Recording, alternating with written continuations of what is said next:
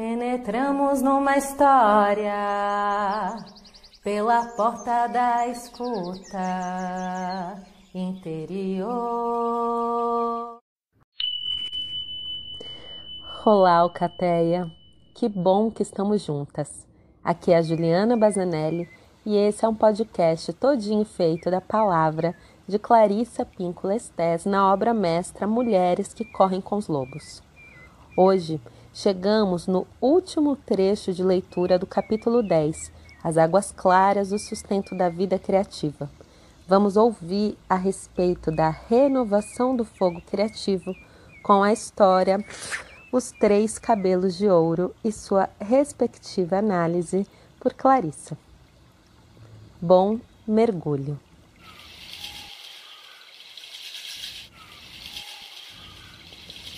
A renovação do fogo criativo. Imaginemos, portanto, agora que temos tudo reunido, que não temos a menor dúvida quanto ao nosso propósito, que não estamos nos afogando numa fantasia escapista, que estamos integradas e que nossa vida criativa prospera. Precisamos de mais uma qualidade. Precisamos saber o que fazer. Não se perdermos nosso foco de atenção, mas quando o perdermos. Ou seja, quando estivermos temporariamente desgastadas. O que?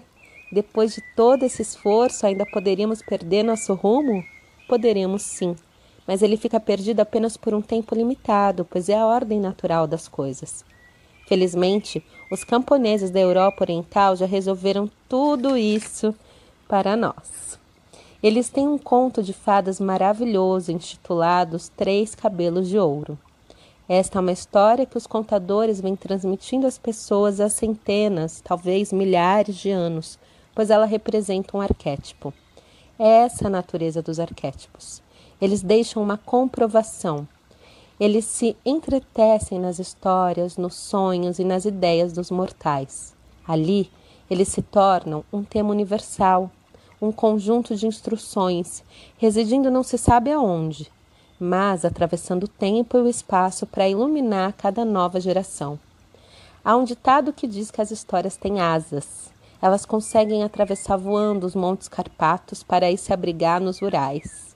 Elas dão então um salto até as serras e seguem seu espinhaço até pular para as montanhas rochosas e assim por diante. Essa versão de Os Três Cabelos de Ouro é romena Existem também versões teutônicas e celtas. Ela ainda é conhecida na periferia da região desértica que cobre parte do México e dos Estados Unidos. Há uma história que trata da recuperação do rumo perdido. O rumo é composto de sentir, ouvir e seguir a orientação da voz da alma. Muitas mulheres conseguem ter uma perfeita noção de rumo, mas, quando perdem contato com ela, ficam despertas, dispersas como um colchão de penas abertos que se espalhou por todo o campo. É importante ter um repositório para tudo o que sentimos e ouvimos da natureza selvagem. Para algumas mulheres é o seu diário, onde elas deixam registrada cada pena que passa voando. Para outras, é sua arte criadora. Elas dançam a natureza selvagem, elas a pintam, elas a transformam num enredo. Você se lembra da Baba Yaga? Ela tem um grande caldeirão. Ela viaja pelos céus num caldeirão que na realidade é um pilão com sua mão. Em outras palavras, ela tem um repositório no qual guarda as coisas. Ela tem um modo de pensar, um meio de se locomover de um local para outro que é contido. É, os repositórios são a solução para o problema de toda perda de energia. Isso e mais alguma coisa. Vejamos. Os Três Cabelos de Ouro. Uma vez, numa noite escuricíssima e trevosa, o tipo de noite em que a terra fica negra, as árvores parecem mãos retorcidas e o céu é de um azul escuro da meia-noite, um velho vinha cambaleando pela floresta, meio às cegas devido aos galhos das árvores. Os ramos arranhavam seu rosto e ele trazia um pequeno lampião numa das mãos. A vela dentro do lampião tinha uma chama cada vez mais baixa. O homem tinha os cabelos amarelos e compridos, dentes amarelos e rachados e unhas amarelas e recurvas, e ele andava todo dobrado, feito um saco de farinha. Sua pele era tão vincada que caíam folhos do seu queixo, das axilas e dos quadris. Ele se apoiava numa árvore e se forçava a avançar. Depois se agarrava numa outra para avançar mais um pouco.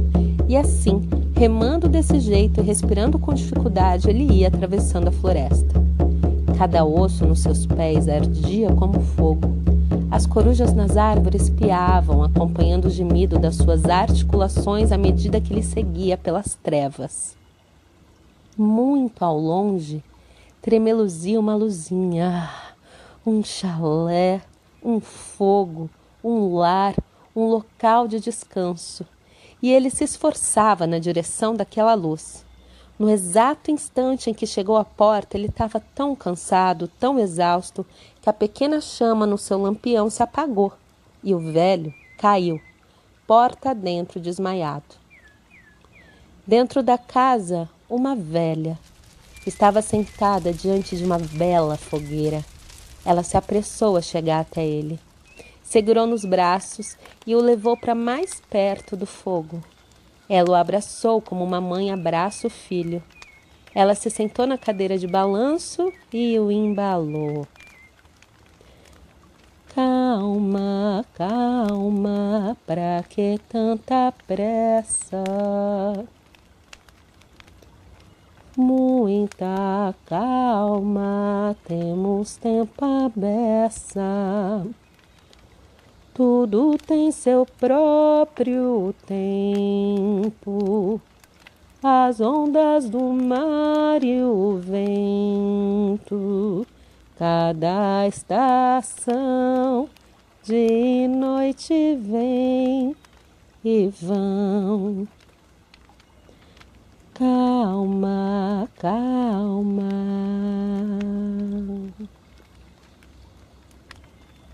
Ela o embalou a noite inteira, e quando ainda não havia amanhecido, mas estava quase chegando a hora, ele estava extremamente remoçado.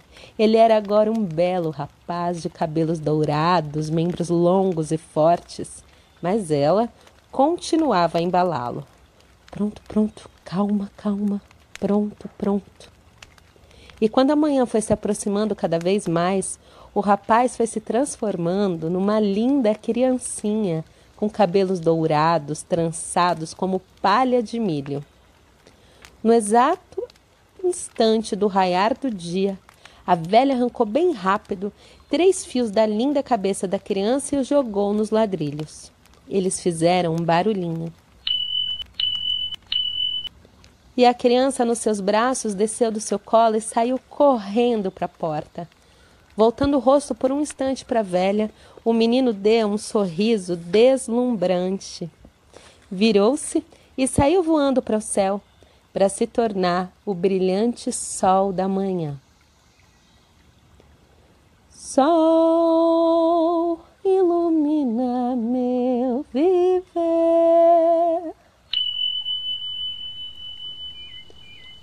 tudo à noite é diferente. Por isso, para entender essa história, precisamos mergulhar numa consciência noturna, um estado no qual percebemos com maior rapidez cada estalido ou ruído. É à noite que ficamos mais próximos de nós mesmos, mais próximos de ideias e sentimentos essenciais que não são tão registrados durante o dia. A noite é o mundo de Mãe Nix, a mulher que criou o mundo. Ela é a velha mãe dos dias, uma das megeras da vida e da morte. Quando é noite num conto de fadas, sabemos que estamos no inconsciente. São João da Cruz chamou-a de noite escura da alma. Nessa história, ela é um período em que um homem muito velho vai enfraquecendo cada vez mais. É uma hora na qual estamos nas últimas, em algum sentido importante. Perder o rumo significa perder a energia. A tentativa absolutamente equivocada quando perdemos o rumo é a de correr para arrumar tudo de novo. Correr não é o que devemos fazer. Como vemos na história, sentar e balançar é o que devemos fazer. A paciência, a paz e o balanço renovam as ideias. Só o ato de entreter uma ideia e a paciência para embalá-la são o que algumas mulheres poderiam chamar de grande prazer. A mulher selvagem o considera uma necessidade. Isso é algo que os lobos conhecem inteiramente.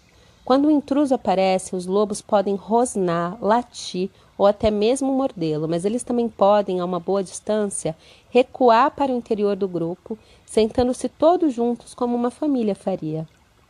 As costelas se enchem e se esvaziam, sobem e descem.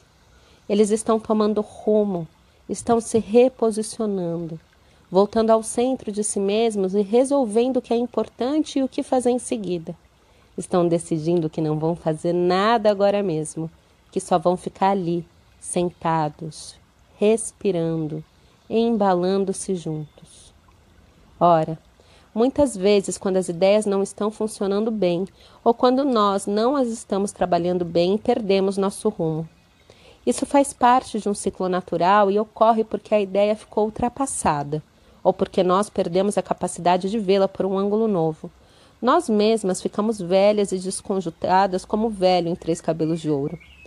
Embora haja muitas teorias sobre bloqueios criativos, a verdade é que bloqueios brandos vêm e voltam, como as condições atmosféricas e como as estações do ano, com as exceções dos bloqueios psicológicos de que falamos anteriormente, como não mergulhar na própria verdade, como o medo da rejeição, o medo de dizer o que se sabe, a preocupação com a própria competência, a poluição da corrente básica, entre outros. Essa história é tão admirável por delinear todo o ciclo de uma ideia, a ínfima luz que lhe é concedida, que é, obviamente, a própria ideia, o fato de ela se cansar e praticamente se extinguir, tudo como parte do seu ciclo natural.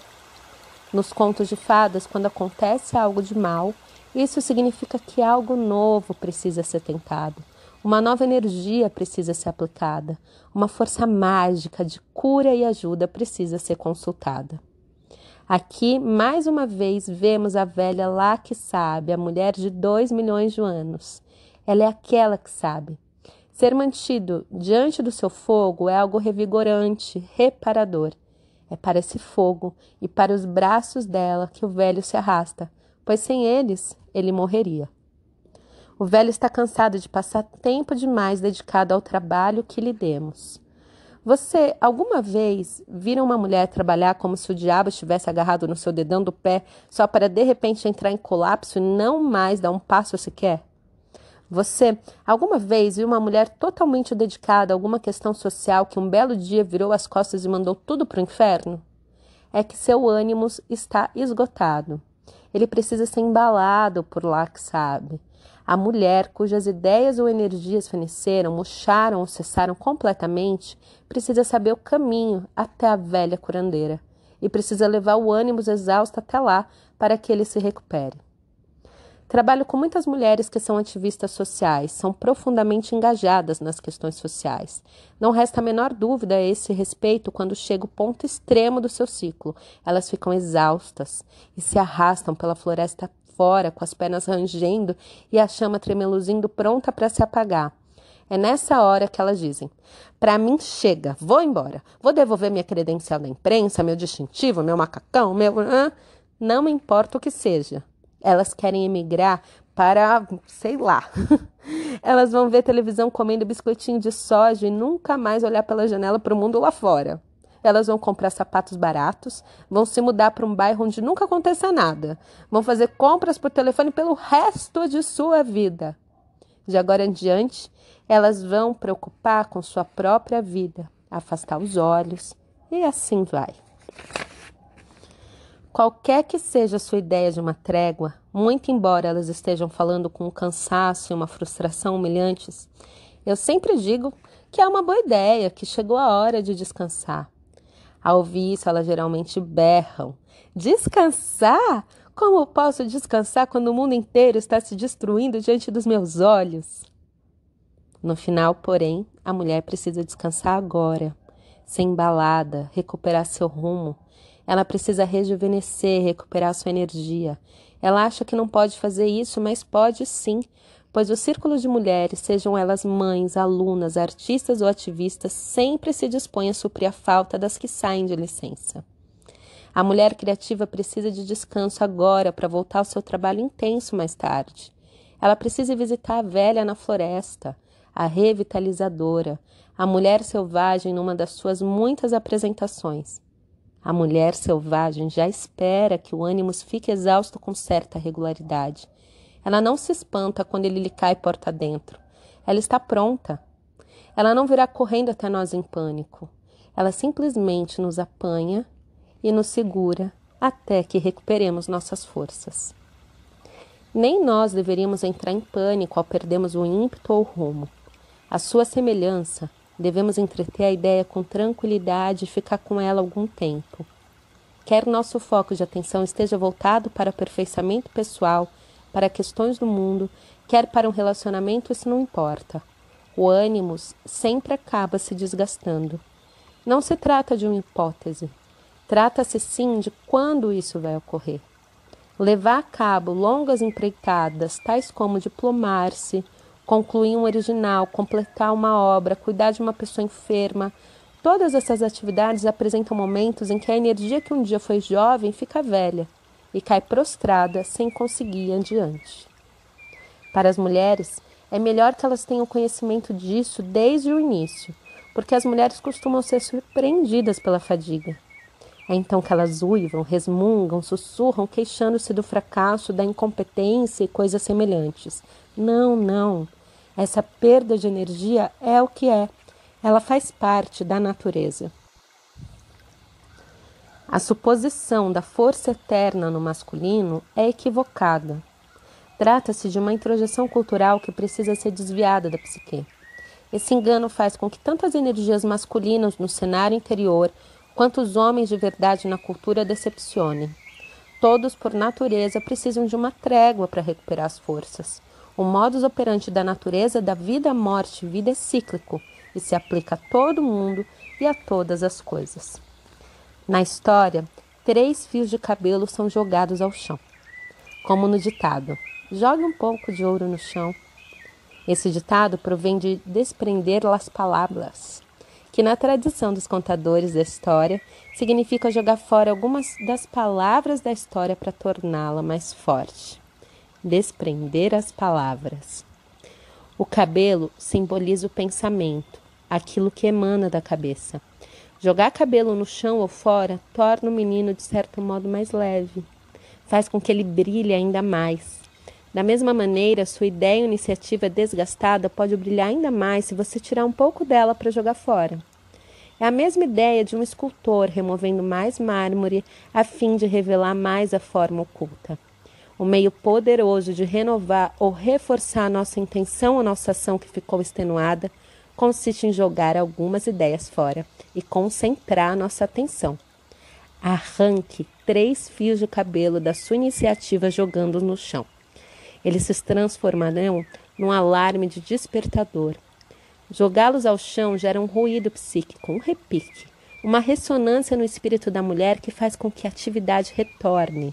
O som da queda de algumas das muitas ideias se transforma numa espécie de proclamação de uma nova era ou de uma nova oportunidade.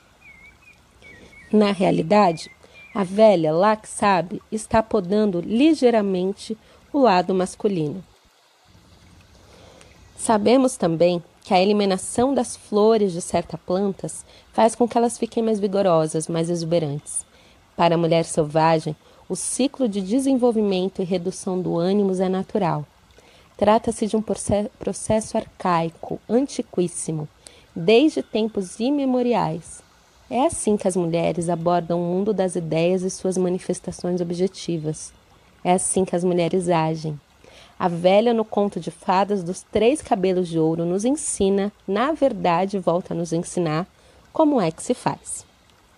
Portanto, qual é o objetivo desse resgate, dessa concentração, desse chamado ao falcão para que volte, dessa corrida com os lobos?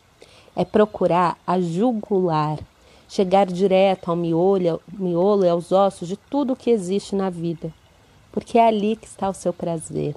É ali que está a sua alegria. É ali que está o Éden da mulher. aquele local onde há tempo e liberdade de ser, de perambular, de se maravilhar, de escrever, cantar e criar sem medo. Quando os lobos pressentem prazer ou perigo, a princípio, eles ficam totalmente imóveis.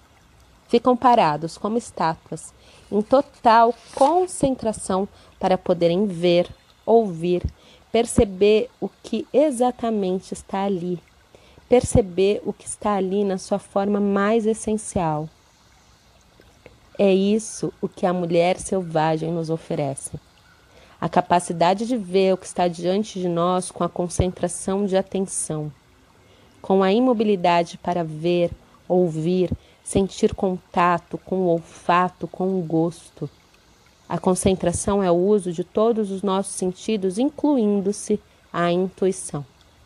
É desse mundo que as mulheres vêm resgatar suas próprias vozes, seus próprios valores, sua imaginação, sua clarividência, suas histórias e suas antigas recordações. São esses os resultados do trabalho da concentração e da criação. Se você perdeu o rumo para se concentrar, sente-se e fique imóvel. Segure a ideia e a embale. Mantenha uma parte dela, jogue outra parte fora e ela se renovará. Não é preciso fazer mais nada.